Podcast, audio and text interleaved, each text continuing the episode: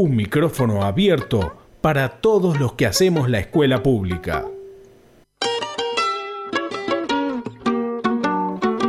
Un micrófono abierto para todos los que hacemos la escuela pública. Caleidoscopio, música y colores en el aire. Caleidoscopio, colores en el aire.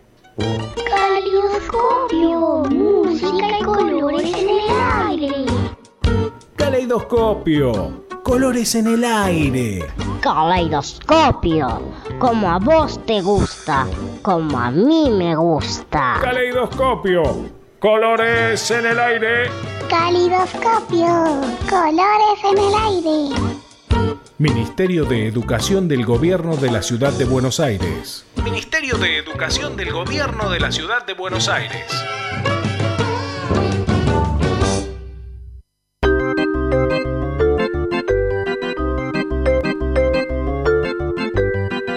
Duri, como cada segundo miércoles de mes acá aparece, amanece diríamos, Caleidoscopio Colores en el Aire, este programa que sale aquí desde FM Boedo 88.1 y estamos en el aire gracias a fmboedo.com.ar. Y desde uno de los barrios que está, podríamos decir, cerquita del centro geográfico de la ciudad de Buenos Aires, estamos transmitiendo Caleidoscopio Colores en el Aire, que Caleidoscopio es un, es un espacio radial que depende del Ministerio de Educación de la ciudad. Y en este espacio, señoras y señores, les damos las palabras a las chicas y los chicos de las escuelas públicas de la ciudad de Buenos Aires que hacen radio. Mi nombre es Félix y hoy me está acompañando Adrián. ¿Cómo te va, Adrián? Hola, Adrián, y a mí y a vos nos está acompañando Santiago en la operación técnica. Eh, los saludamos, saludamos una vez más a la radio que nos brinda este espacio. Eh, cada, cada segundo miércoles en esta nueva modalidad de em, pandemia con ganas de terminar, pero pandemia al fin y en la que estamos viniendo una vez por mes, eh, el segundo miércoles de cada mes, a traer las producciones, como vos dijiste, de los chicos y las chicas de las escuelas que hacen radio. Y, Ahora yo pregunto, a lo largo de este mes, yo quiero chusmear algo de caleidoscopio, ver qué onda esto o lo otro, ¿dónde puedo chusmear? Muy buena pregunta. Les contamos, eh, tienen por ejemplo, Spotify y Anchor buscan Caleidoscopio Colores en el Aire y ahí van a tener todas las producciones ya subidas, menos las que se van a emitir hoy. Las que se emiten hoy, mañana las estamos subiendo, pero todo el resto del material ya está eh, disponible para ser escuchado. Y de paso vamos a decir las otras, este, las otros medios de comunicación y las novedades.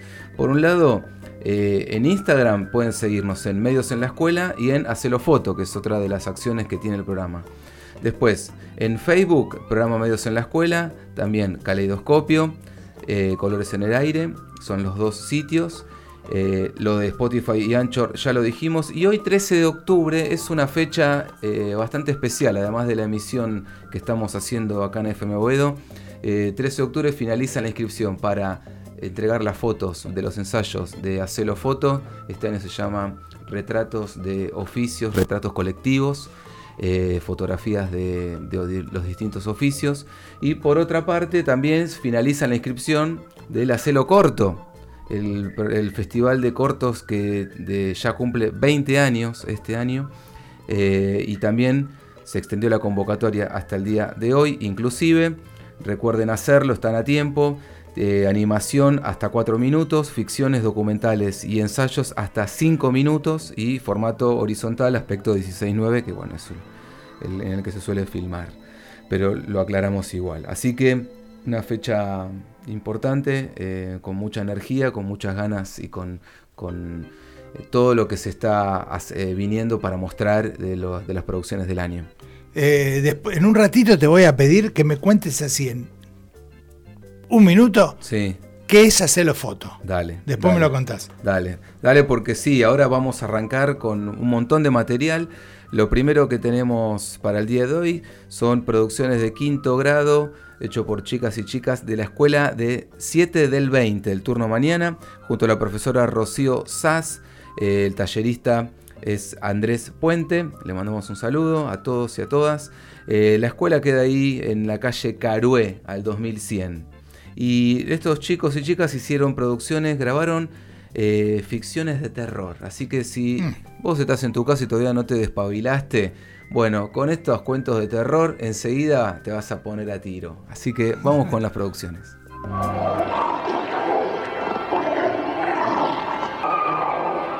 En un bosque Cierta vez habían tres chicas llamadas Sara, Fe y Nati, que se perdieron en un bosque oscuro. Prendamos una fogata. Buena idea. Sí, está un poquito oscuro. No me gusta mucho la oscuridad. Al día siguiente las chicas estaban recogiendo leña y se encontraron con un portal. ¿Qué podrá ser? Creo que es un portal. ¿Qué hacemos? Una de las chicas entró al portal se cerró y las dos últimas chicas se quedaron paralizadas y muertas del miedo.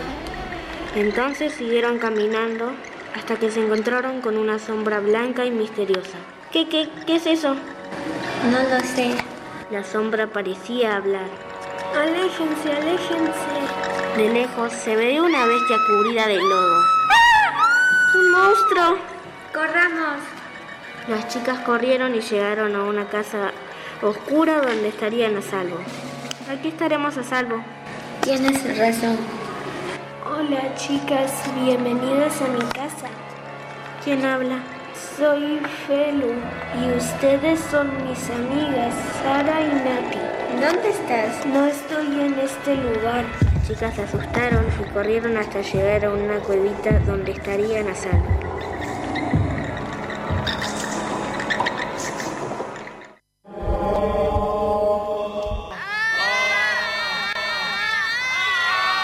Un día en el parque llamaron a la madre. Hola, buenas tardes. ¿Quién es? Hola, buenas tardes. La llamamos si le interesa comprar alguna casa. Sí, me interesa una casa. Mamá, ¿quién era? Un vendedor de casas, hija. ¿Qué, nos vamos a mudar? La familia decide irse a la casa. Día después. Mamá, se abrió la puerta. ¿Qué son esos gritos? Tu hermana se asustó porque se abrió la puerta. ¿Puedo dormir con vos? Sí, vamos a dormir. Al día siguiente la cocina estaba toda desordenada. Chicas, bajen. ¿Qué pasó?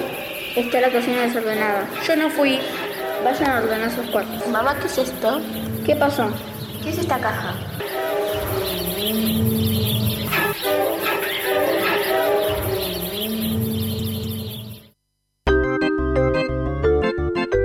Bueno, estás ahí todavía, no te metiste abajo la cama, no te no te no empezaste a temblar del miedo, bueno, eh, haces bien, porque todavía quedan dos producciones de terror eh, que dicen así.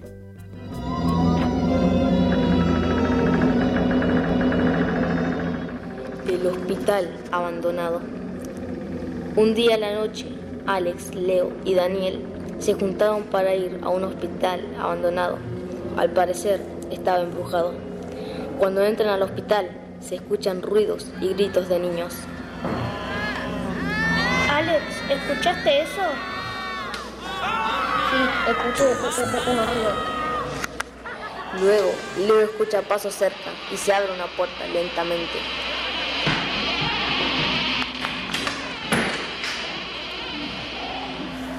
Se le ocurre entrar en una habitación. Allí había un paciente. Sus amigos lo acompañan y ven que se cae un bisturí. Se asustan cuando sienten el ruido y lo ven caer. Continúan su camino para alejarse del lugar.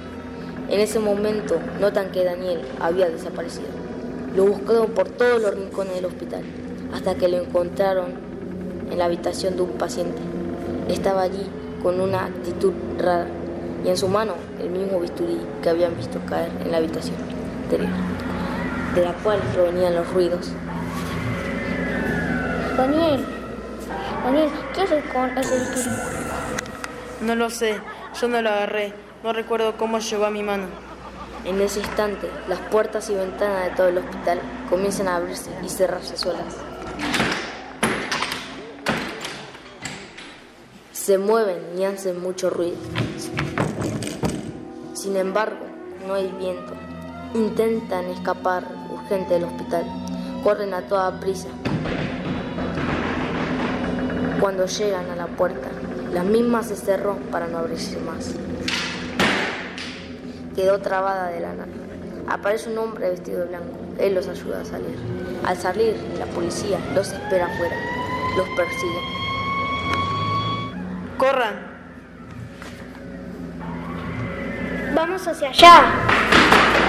No, mejor nos dividimos y los distraemos. En el intento de escapar, Leo se cae y lograron atraparlo. Daniel se apiada de él. Alex, tenemos que entregarnos. Lo agarraron a Leo. No, corre. Leo y Daniel permanecieron en la cárcel durante cinco años, pero el destino de Alex fue aún peor.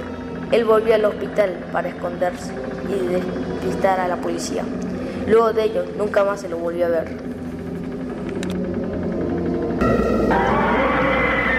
Todos morirán.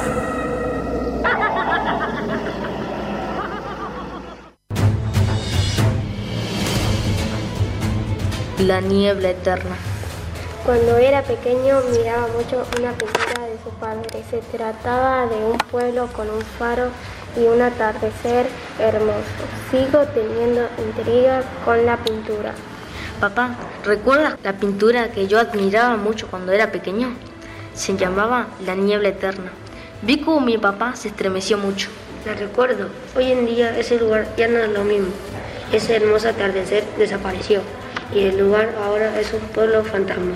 Se ha llenado de niebla. Te quería preguntar de dónde se inspira la pintura. Ese fue en el pueblo que crecí. ¿Quieres ir, no? Sí. Es muy peligroso. Si te pasara algo, no me lo perdonaría. Tranquilo, no me pasará nada. Se encontró con una mujer que vivía sola en un pueblo. Adam le pregunta, ¿cómo te llamas? ¿Cómo te llamas? Me llamo Aileen. ¿Estás sola en el pueblo fantasma? Sí, estoy sola en el pueblo. ¿Me ayudas a encontrar una pintura? Sí, pero me tienes que dar algo a cambio. ¿Qué te puedo dar? Quiero comida y agua. Ok, te daré lo que necesites, pero ayúdame. Se escucha un ruido. ¿Qué ha sido eso? Son los Wendigos. Escóndete rápido o esto terminará mal. ¿A qué te refieres? El Wendigo empezó a perseguir a Adam. ¡Ey! ¡Aléjate! Adam sacó su arma y empezó a disparar al Wendigo. El Wendigo empezó a alejarse de Adam. Tengo que correr o vendrán más de esas cosas. Aileen, ¿vendrás? No, lo lamento, pero me quedo aquí. Adam, por fin estás en la entrada del faro, pero algo pasó. ¿A dónde crees que vas? ¿Qué diablos eres? ¿No me reconoces? Soy tu tan buscada pintura. En ese momento Adam se paralizó al ver que el cuerpo de ese monstruo estaba hecho de cadáveres. Vamos, ¿no me vas a dar un abrazo? Esa cosa empezó a acercarse a Adam, le agarró una pierna. Suéltame, me tengo que ir. Y Adam entonces trató de correr, pero lo tenía sujetado y entonces el monstruo le desgarró la pierna. ¡Ah! Y Adam por fin logró moverse y corrió como pudo a la camioneta. Vamos, enciéndete y listo. Y Adam se fue del pueblo, pero a pesar de que se fue del pueblo, seguía habiendo niebla, llegó a su casa, pero... Papá, ¿dónde estás? Es un final confuso, no, pero recuerden que la niebla es eterna.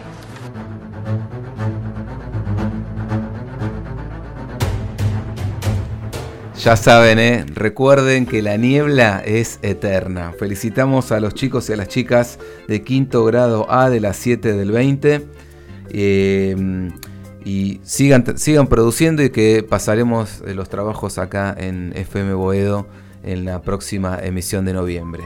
Y mm, tenemos más trabajos y continuamos ahora con una escuela que también eh, en la que trabaja también Andrés Puente, ¿no, Félix? Exactamente, estamos hablando de la escuela 1 del 13. Yo te digo Epecuén. Epecuén es una de las, me arriesgaría a decir, una de las pocas localidades de, eh, de la Argentina que tiene nombre de origen eh, de pueblo originario, no sé si es una palabra, un, un, vocablo mapuche. Yo te digo Pecuén, te digo la laguna de Pecuén, tiene toda una historia atrás muy particular, donde em, esta particularidad a veces tiene que ver con con una cuestión de, vos decís, de desidia, qué pasó, qué no pasó. Bueno, todo esto nos lo van a contar los chicos precisamente de la Escuela 1 del 13. El profe José estuvo, José, perdón, estuvo trabajando con eso y esta Escuela de Villaluro nos van a contar a través de tres audios a ver qué estuvieron investigando sobre Epecuen.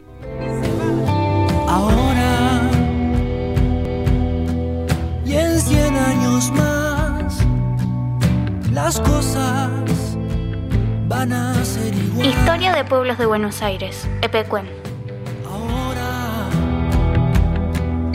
preguntan por qué te quiero. ¿Querés saber un poco de la villa Epecuen? Ahora te lo contamos. ¿Cómo empezó la historia de la villa? Las aguas termales de la laguna de Pecuén tienen un gran nivel de salinidad, parecido al del Mar Muerto, lo cual generó un gran interés turístico. Otra cosa importante fue la confluencia de varias líneas ferroviarias en el lugar. El ferrocarril oeste, hoy Sarmiento, servía a la estación de la Villa Pecuén, mientras que el ferrocarril Midland y el ferrocarril del sur llevaban a pasajeros a la estación. ¿Y qué pasó con la inundación? Bueno, el 10 del 11 del 1985, las altas precipitaciones y obras interminables en la regulación de canales provocaban la inundación de este pueblo del sudoeste de la provincia de Buenos Aires, con más de mil habitantes, que pese a la fuerza del agua y, y, el paso de esta, recuerdan lo que fue ese pujante destino turístico que hoy quedó en ruinas. ¿Y cómo quedó la villa después de eso, Chávez?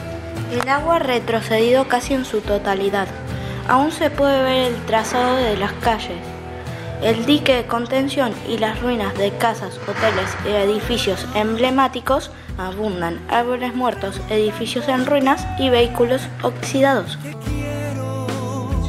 La comunidad se llama Epecuen y se encuentra en Argentina, a unas 7 horas al sur de la ciudad de Buenos Aires y unas 8 horas al norte de la Patagonia. ¿Por qué solamente una persona vive ahí? Para contestarte necesito contarte una historia. Verás, en 1985 la laguna que le daba el mayor atractivo turístico a la zona se expandió hasta el punto en que inundó por completo el pueblo. Hoteles no había alguien en la villa. Bueno, ese es Pablo Novak. Todo lo que conocí alguna vez desapareció. Es un sobreviviente del tsunami que sufrió el sistema de lagunas encadenadas del oeste en los 80, en el sudeste de la provincia de Buenos Aires. Hoy en día vive en un rancho sin luz en la entrada de lo que alguna vez fue la villa turística Pecuén. Historia de pueblos de Buenos Aires, Epecuén.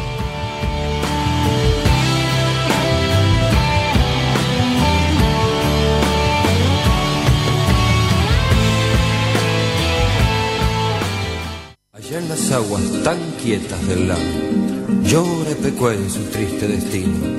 Todo lo perdieron, sus casas, sus bienes. Una sola idea golpea en sus sienes. Epecuén, mi bella Epecuén, como quisiera que solo fuese un sueño tu tragedia. Entrevista de la Villa Pecuén. ¿Cómo sucedió? Hace más de 35 años subió el agua y empezó a destruir la ciudad. Recientemente todo está destruido.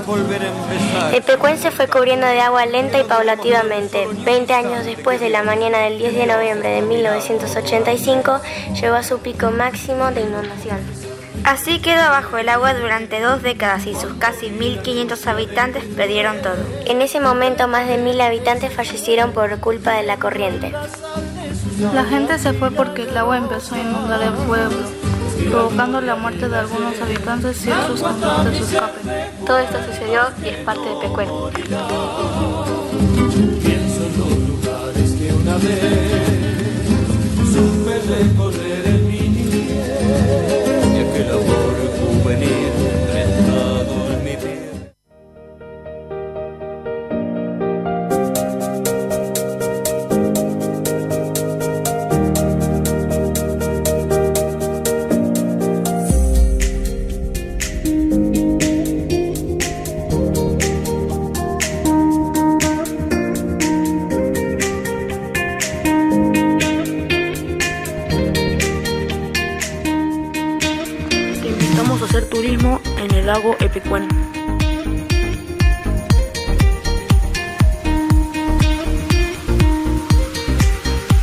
Continuamos recorriendo el pueblo y me percato de que hay muchas cosas que lo hacen atractivo. La gente que habita en pueblos aledaños realiza muchas actividades para que tenga algo más que atraiga a turistas. Parece ¿Estás pensando en ir de vacaciones?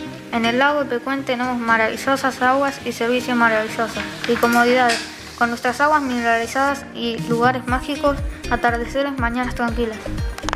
Un lugar para pasarla con tu familia y amigos. Actividades físicas. Física la gente iba por el lago, por el pueblo, tranquilo, el aire puro, las propiedades del agua. ¿Qué actividades hay? Puedes andar en caballo, andar en bicicleta, trotar y puedes hacer natación y pasear en barco. ¿Qué puedes visitar?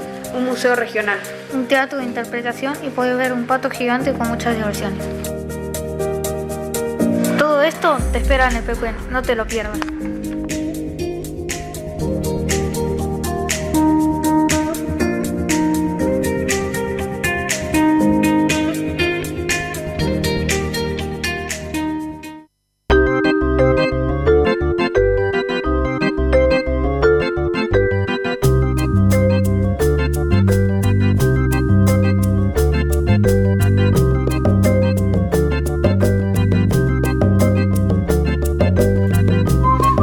Recién escuchábamos a los chicos y chicas de la Escuela 1 del 13 que nos contaban de Pecuen. Pero por suerte, te- estamos en comunicación telefónica precisamente con ellos, que, queremos un poquito, digo, nos picó eh, el, bichito de la curiosidad, que nos cuenten un poquito cómo, cómo llegaron a, a, a por decirlo de alguna forma. Eh, ¿Estamos conectados?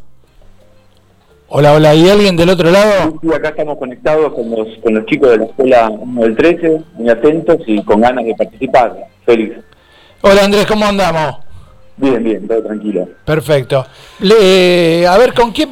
Pasame con algún, con algún chico, alguna chica. Eh, te están escuchando, está con- estamos con el parlante de- en, en altavoz, así que te están escuchando para, para que puedas hablar con ellos. Perfecto. Pregunta, chicos y chicas, ¿cómo surge esto, la idea de eh, Pecuen? ¿Por qué? ¿Por qué se les ocurrió esta, esta historia indudablemente eh, interesantísima, pero ¿cómo, ¿cómo surgió? ¿Cómo llegaron a eso? Surge por, por, por la profe que nos parece inter- interesante hablar sobre una ciudad que fue nada hace unos años.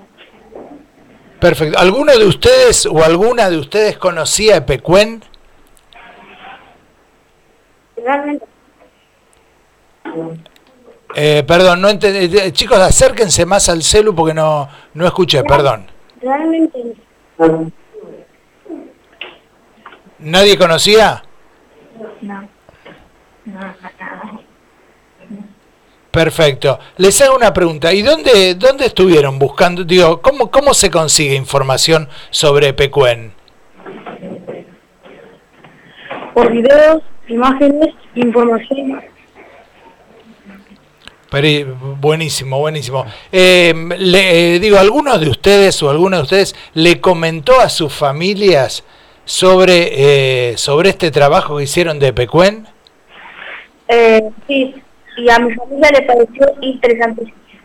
Perfecto. ¿Tu familia no conocía, no sabía nada de esta historia de Pecuen? No. Ajá. ¿Y les da ganas de conocer a alguno? ¿Les da ganas de si van para algún, para ese lado? ¿Les gustaría pasar por Epecuen? Sí, pero no sé. Perfecto. Le- a ver, una última pregunta, chicos.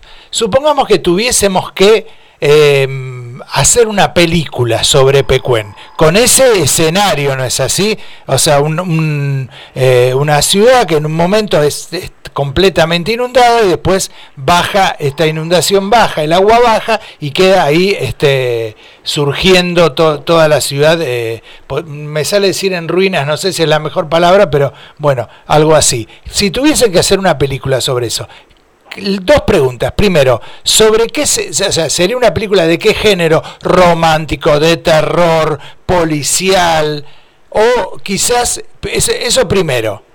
¿Qué, qué tipo de película harían? De acción. De acción, ¿está de bien? acción, muy bien. ¿Y, y se, se imaginan qué nombre le pondrían? La gran inundación.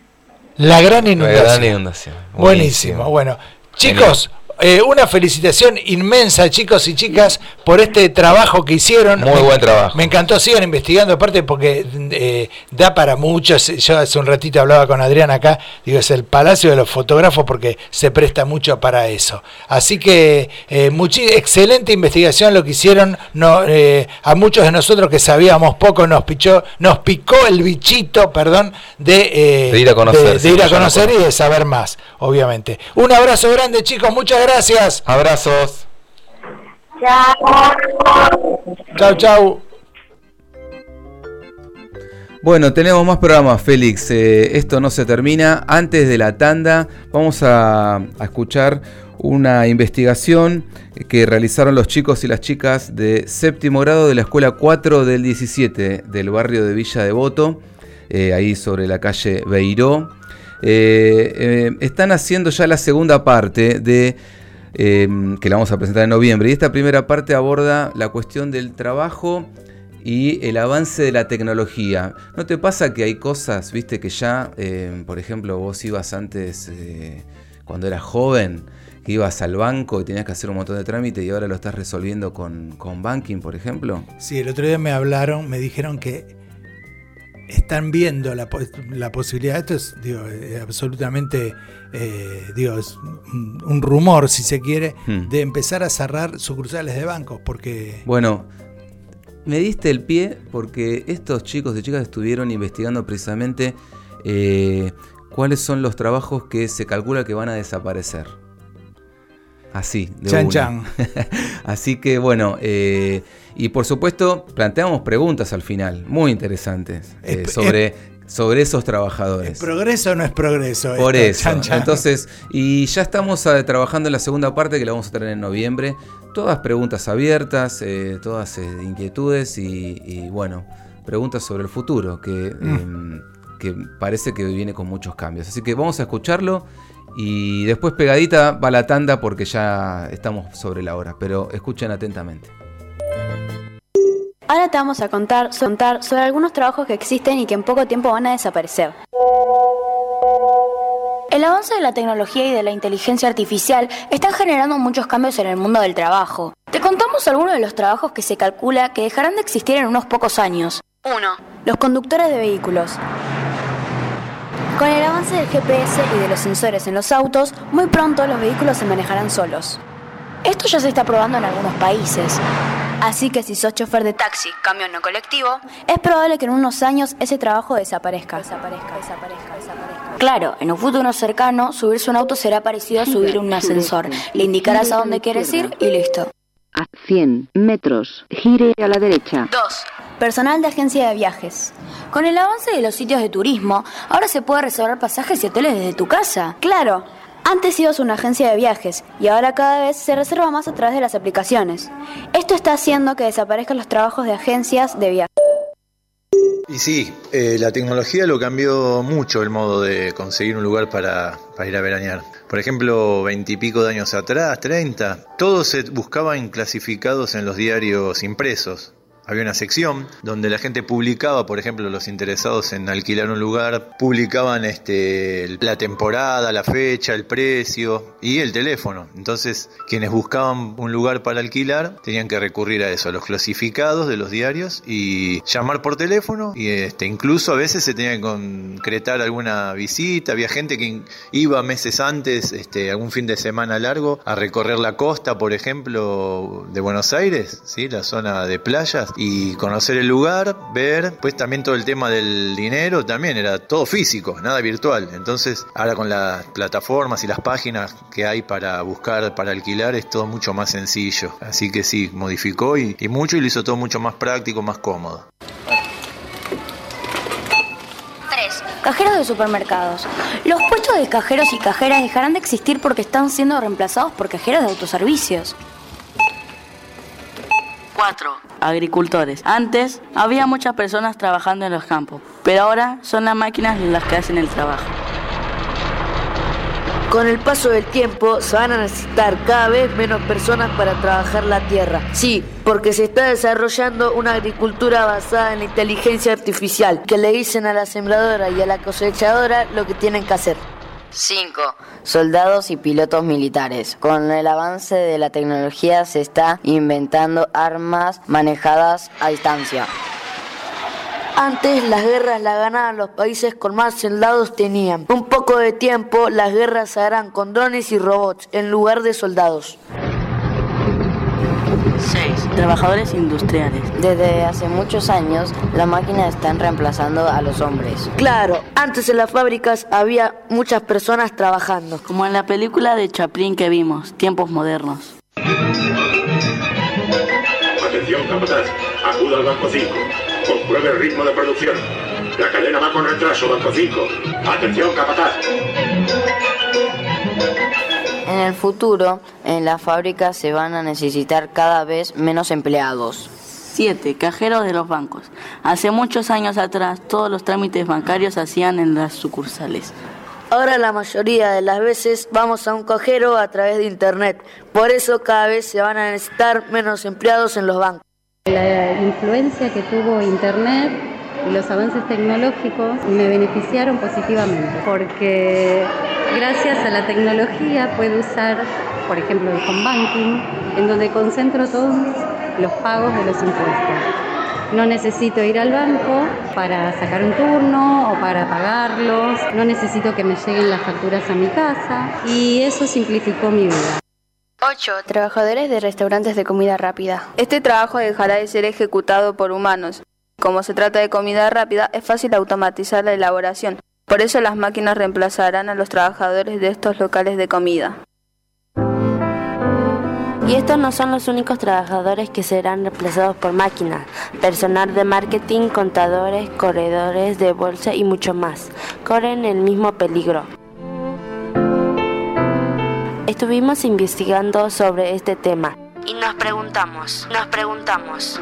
¿Qué pasará con esas personas que perderán esos trabajos? ¿Qué pasará con esas personas que perderán esos trabajos? Trabajos, trabajos, trabajos, trabajos, trabajos, trabajos.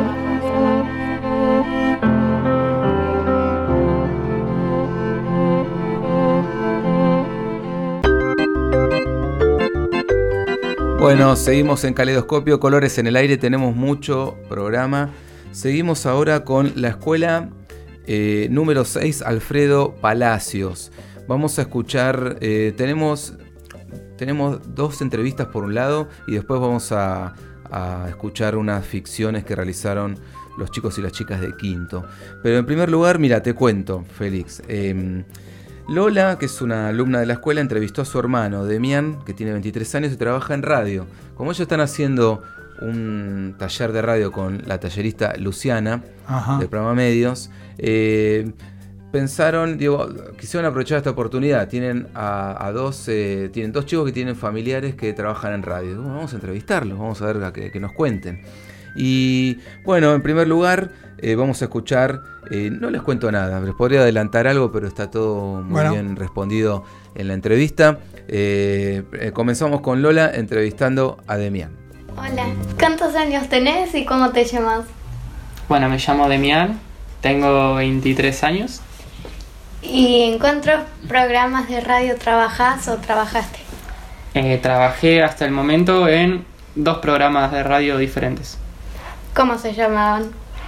Uno era Corta la Bocha, que era un programa eh, en el que hablábamos de los distintos deportes. Y otro era Subconectados a River, que era un programa justamente donde hablábamos de River.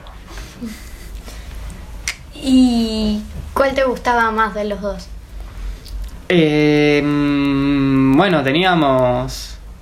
Eran programas muy distintos, así que no sé cuál decirte cuál me gustaba más, pero. eh, yo creo que en su Conectados a River, que era el último, era en donde.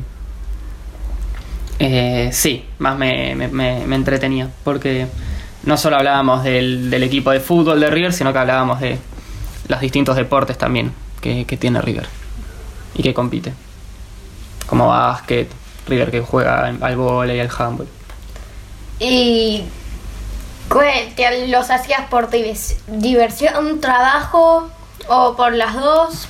Eh, por las dos, por las dos. Corta la bocha lo hacía para, para practicar, porque estaba estudiando periodismo. Y bueno, su Conectados Arriba yo ya había terminado mi, mi carrera de periodista, entonces era un poco de trabajo y un poco de diversión. ¿Y por qué los dejaste? Eh, bueno, corta la bocha porque mm, eh, era un proyecto que bueno duró un año y cuando terminó ese año lo dejamos de hacer porque lo hacía con compañeros que, que con los que yo estudiaba y bueno vivían lejos entonces lo dejamos de hacer y subconectados a River bueno lo veníamos haciendo pero cuando empezó la pandemia lo tuvimos que dejar y, y bueno nunca pudimos volver a, hacerlo Mm.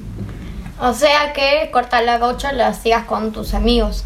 Lo hacía con mis compañeros de la facultad sí ¿Y se siguen hablando o solo lo hicieron por el proyecto? No, sí, nos seguimos hablando un poco, pero ya no más cortar, por cortar la bocha. Y en cortar la bocha, ¿qué, qué hacías? Yo era el conductor del programa y. Y bueno, hablábamos de, de los equipos del fútbol argentino, hablábamos también de otros deportes. Por suerte íbamos a los partidos a cubrirlos, nos conseguían acreditaciones para que podamos ir a ver los partidos gratis y como periodistas. E íbamos a ver a Argentinos Juniors, por ejemplo, a Lanús, a Defensa y Justicia, un par de veces a Independiente también. Bueno, bien. ¿Y en River? Y en Subconectados a River mi trabajo era más de columnista o panelista. Yo lo que tenía que hacer era preparar mi segmento, que yo hacía el segmento del polideportivo, o sea, justamente to- todos los demás deportes de River aparte del fútbol.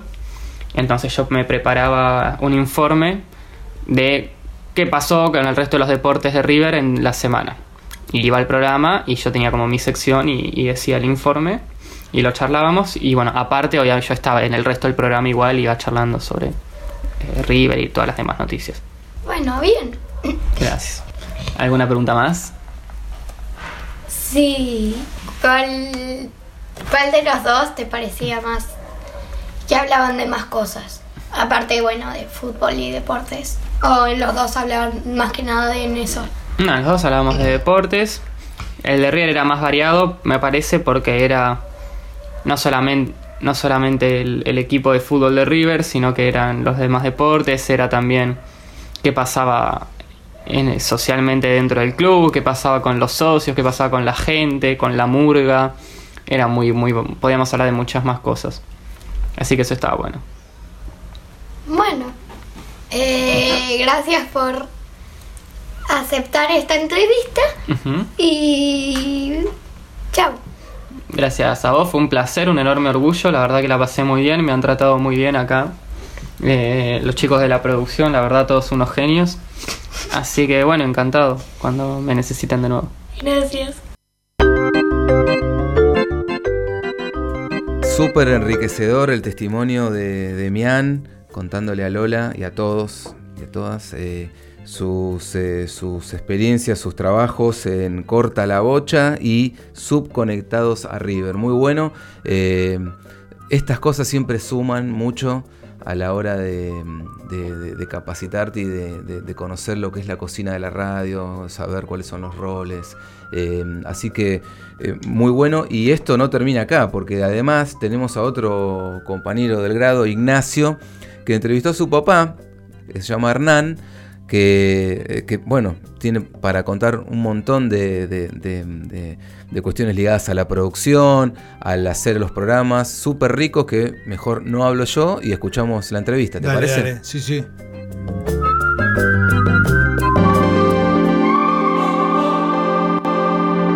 Hola, soy Ignacio Fernández y hoy vamos a entrevistar a Hernán Fernández, que es mi papá, que trabaja en la radio. Y ahora vamos a comenzar con las preguntas.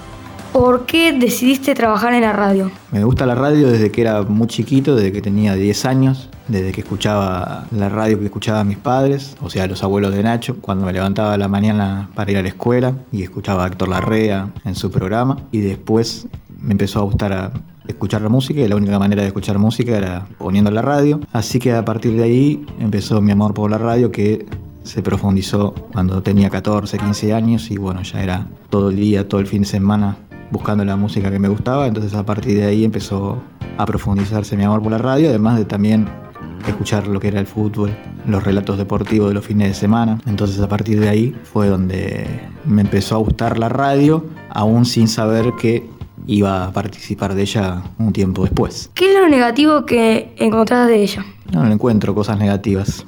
Y si hay cosas negativas, uno trata de pasar por encima de ellas para seguir desarrollándose dentro del medio. Lo malo es que se cierren radios, lo malo es que gente con aspiraciones de hacer negocios tomen radios para, destruirlas, vaciarlas, para silenciarlas, como pasa ahora. Esos son los aspectos negativos. Mucha gente tiene que trabajar en, dos o tres radios para poder sobrevivir. Las cosas negativas tienen que ver con, otros aspectos que, que no son los que la radio te da, sino que tiene que ver con la parte comercial, la parte económica.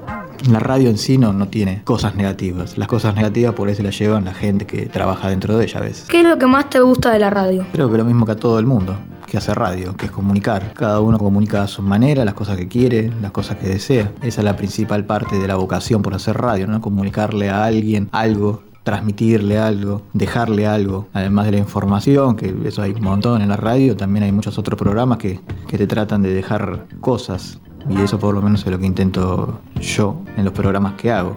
Me parece que lo más importante es tener algo que decir siempre. Y para tener algo que decir se necesita producción, se necesita trabajar, investigar. Y después está lo que tiene que ver con la estructura de un programa, lo que tiene que ver con cómo lo vestís, con las sonoridades que le aportás y todo eso hacérselo llegar al, al oyente. Siempre cuando la producción está hecha a conciencia y el producto respeta a la radio, siempre decimos, por lo menos digo yo, que ahí es donde los beneficiados son los oyentes y los satisfechos somos quienes lo hacemos. ¿Cuál es tu trabajo en la radio y en qué consiste? Mi trabajo en la radio desde hace ya más de 20 años de manera absolutamente independiente, nunca trabajé para una radio.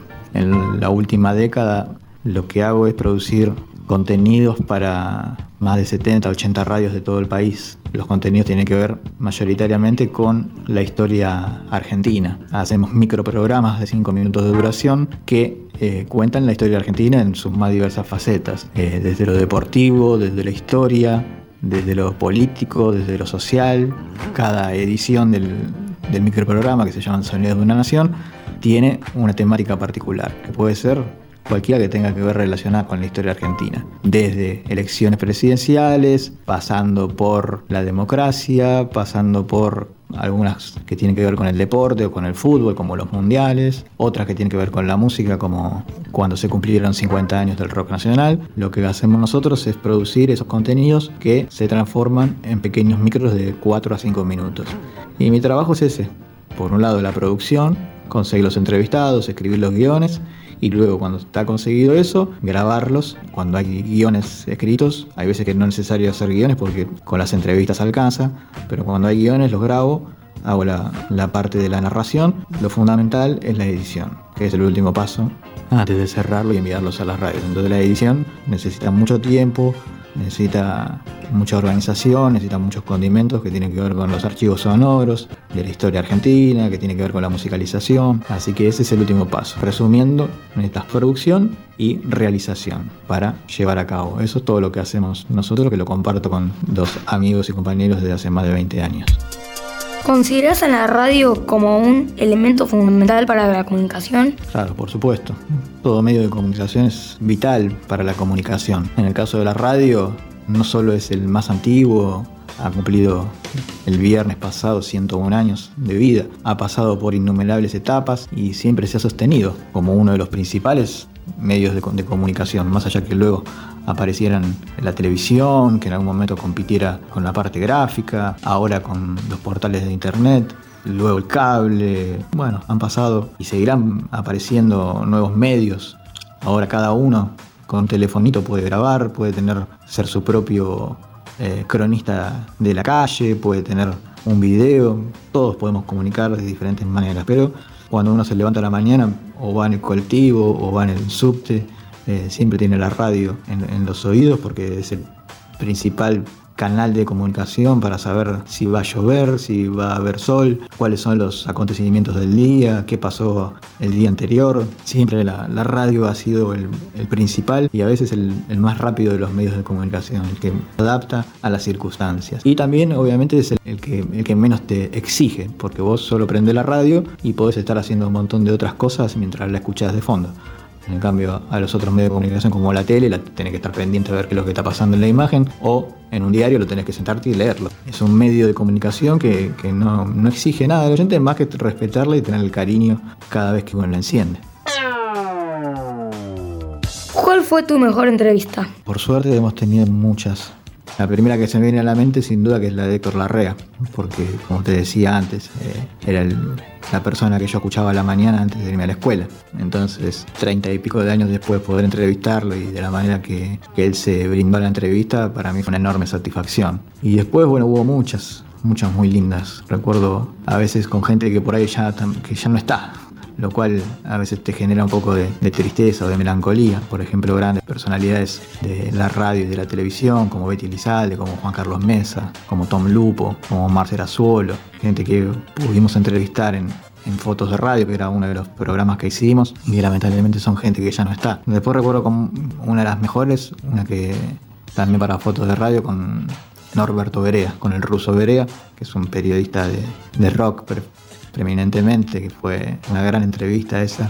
Más que nada por, lo que hizo él, no por lo que hice tanto yo, pero él estaba muy predispuesto, fue una, charla realmente muy entrañable. Y bueno, haber podido entrevistar a, Dolina, lo recuerdo más que con, con cariño, con mucho susto, porque bueno, una personalidad bastante particular, que no es muy fácil de entrevistar y realmente fue, fue complicado. Fue complicado porque fue la única vez que me llevé las preguntas escritas. Como vos las tenés ahora, bueno, hice más de 100 entrevistas y la única vez que me escribí las preguntas para la charla bandolina fue con él, porque no quería equivocarme en lo que iba a preguntar, no quería titubear, no quería quedarme pensando en el aire porque sé que es un tipo que ante esas cosas te las hace pagar, con sarcasmo, a veces con ironía, a veces con mala onda, entonces bueno, no quería tener ninguna duda a la hora de preguntar, por ahí si aparecía alguna repregunta en el momento, cosa que apareció, bueno, lo hacía, pero las preguntas las tenía que tener escritas. Y bueno, pese a que él todas las respuestas las comienza con un no, no, no, después bueno, uno se va dando cuenta que en realidad no lo hizo conmigo, sino que lo hace con todas las entrevistas que da. Así que esa entrevista la recuerdo también con, con un cariño diferente, ¿no? un cariño particular. Y después, eh, bueno, haber podido entrevistar también a Cacho Fontana, una, una un tipo muy importante para la comunicación, para la radio, para la televisión, también fue un momento lindo. Son las, que me acuerdo ahora que forman parte de, Fotos de Radio, que son uno de los ciclos que, más quiero. Más de 50 personalidades que han pasado de la, de la radiofonía argentina por ese programa y todas las entrevistas las escucho nuevamente y me siguen generando el mismo placer que cuando las hice en ese momento. Bueno, Hernán Fernández, acá cerramos la entrevista de hoy y bueno, te agradecemos mucho por estar acá con nosotros. Bueno, gracias a vos, Ignacio, hijo, por la entrevista y bueno, me alegra mucho que en la escuela se enseñe un taller de radio. Va a ser un gusto escuchar lo que, lo que resulte de ese taller de radio.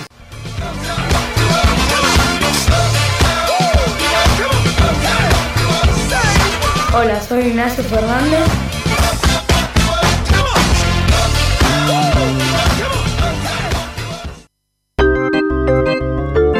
Bueno, excelente, excelente. La verdad que, que una persona eh, ligada a la radio pueda volcar todas sus experiencias, todo lo, la realidad de quienes trabajan en la radio todos los días es, siempre es bienvenido y sobre todo en un contexto en que están en un taller de radio, ¿no? Así que felicitaciones, muy buena entrevista y mm, vamos a, tenemos siempre con, con tema tiempo, estamos apurados, vamos a pasar rápidamente a escuchar dos ficciones que mm, que elaboraron los chicos y chicas de quinto grado de la misma escuela, la escuela número 6, Alfredo Palacios. Una, son, una es Las aventuras de Gonzalo Itarahui y pegadito La semilla mágica. Las aventuras de Gonzalo Itarahui. Era un día soleado. Los pájaros cantaban y el verano se acercaba. A Gonzalo le encantan este tipo de días, así que salió a caminar. Cuando estaba volviendo de su casa, me encontró con un perrito, que era muy cariñoso. Gonzalo decidió adoptarlo y ponerle Draúl.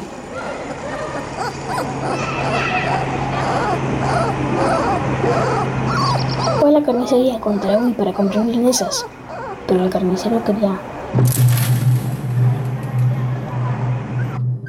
comerse a Taragüí entonces Gonzalo le retó una batalla de rap, porque es un rapero profesional, en la que si él perdía, el carnicero se comía a Taragüí, y si él ganaba, se llevaba a Taragüí y a las milanesas. Estaban al final de la batalla. Gonzalo estaba perdiendo.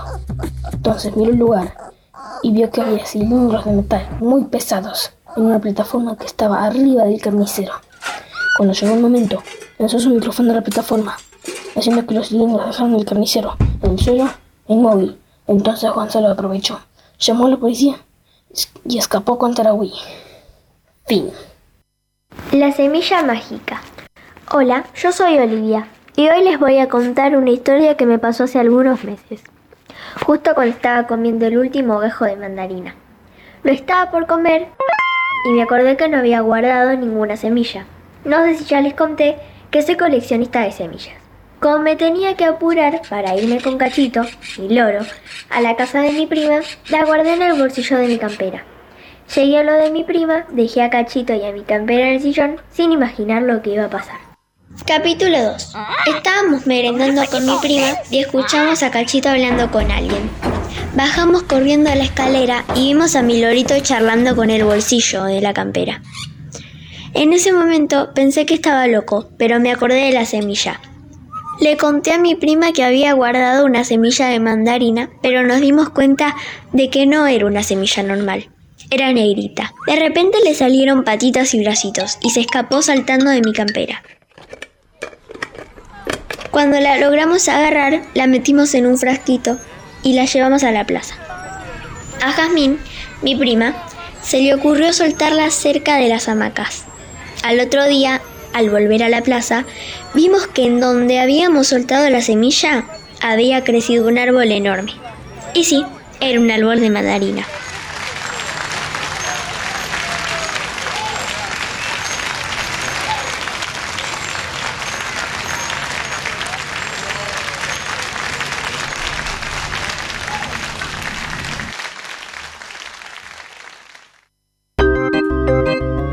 Y ahora para concluir, comienzo de espacio publicitario. Este espacio publicitario fue creado por los chicos y chicas de séptimo grado de la escuela 5 del quinto, del distrito quinto, y ellos inventaron productos y a partir de inventar estos productos hicieron estas publicidades.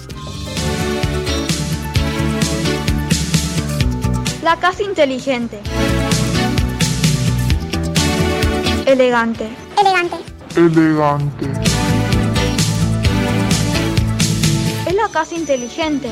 Es una casa inteligente y elegante que hace todo lo que digas. Elegante. Elegante. Elegante. Por ejemplo, limpia los cubiertos. La casa inteligente que hace de todo lo que digas. ¿Dónde se ve la casa inteligente? En la tienda elegante, ahí conseguirás la casa inteligente y elegante. Casa inteligente, casa inteligente, casa inteligente, casa inteligente, casa inteligente, casa inteligente, casa inteligente, casa inteligente, casa inteligente.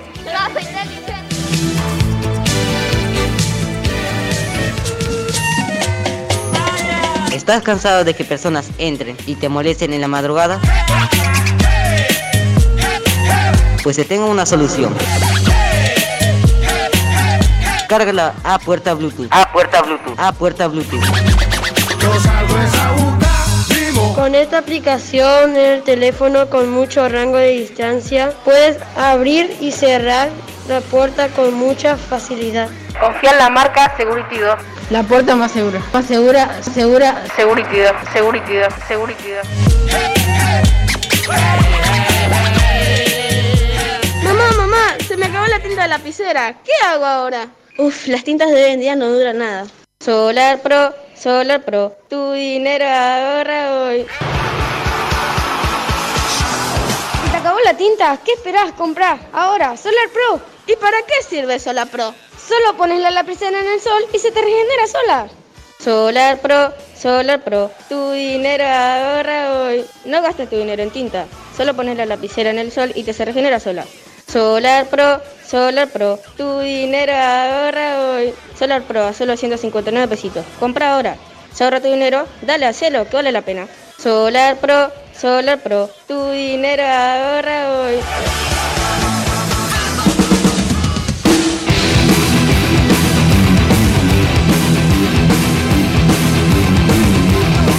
Nike Didas, así funciona. Nike Didas funciona con una batería y te hace correr rápido. Se puede elegir tres colores, blanco y negro y azul. Dos amigos, Juan y Pedro, se tenían que encontrar en la plaza. ¿Cómo llegaste tan rápido? Porque tengo las Nike Didas. ¿Qué es eso? Las Nike Didas son zapatillas que corren muy rápido y encima tiene batería. Comprátela, es muy buena. Nike Didas, Nike Didas.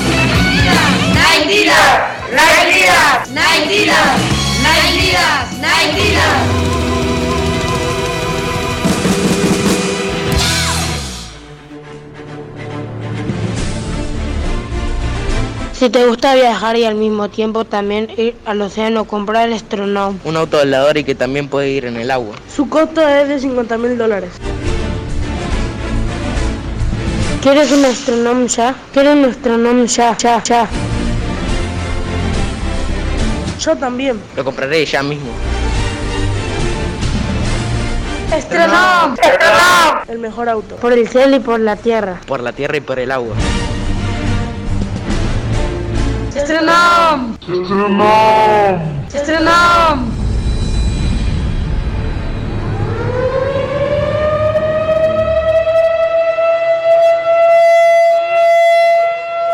Parlante soy, parlante soy, parlante soy. Se carga la luz del sol. ¿Es bueno o malo? ¿Lo tienes tú? ¿Es bueno o malo? Parlante soy, parlante soy. Carga la luz del sol. Parlante soy. Parlante soy, parlante soy, parlante soy. Parlante sol, parlante sol. Parlante soy, parlante soy. Bueno, se nos terminó el programa, Félix. Se terminó el programa, ya son las 10, casi iban a pasaditas, Sí, ¿eh? sí, sí, sí, ya estamos. ¿Cuándo nos vemos nuevamente? El 11 de noviembre. Perfecto. Segundo miércoles de noviembre nos vamos con. Eso va a ser el último programa. Bueno, bueno, Así buenísimo. que eh, vamos a traer todo lo que ya estamos produciendo en las escuelas, lo que nos queda por, por presentar. Y bueno, será la última emisión de, del año. De caleidoscopio. Eh, muchas gracias a todos los chicos y chicas. Perdón, voy a decir por qué me, me, Sí, me, decilo, me decilo, emociona. decilo. Yo me estoy por jubilar, entonces para mí va a ser el último programa. Entonces se me, tengo estos sentimientos encontrados, se me dan vuelta las, por un lado, sí me quiero jubilar, pero por otro lado se me dan vuelta las tripas. Claro, claro, hago una confesión pública. de- de así todo. que. Y bueno, este, hace bien, hace bien con- contar a los oyentes, porque, Porque no entendían nada. Dice, ¿de Claro, qué la se ríe? ¿De qué se ríe este Gil? Y tiene razón. Así que bueno, eso. Eh, Bueno, tranquilo, tranquilo. Disfruta, disfruta de los últimas, eh, las últimas, los últimos viajes radiales. exacto. Muchas gracias, ¿eh? No, gracias a todos, gracias a la radio, eh, a FM Boedo por brindarnos siempre el espacio y nos vemos el segundo miércoles de noviembre. Perfecto. Chau. chau.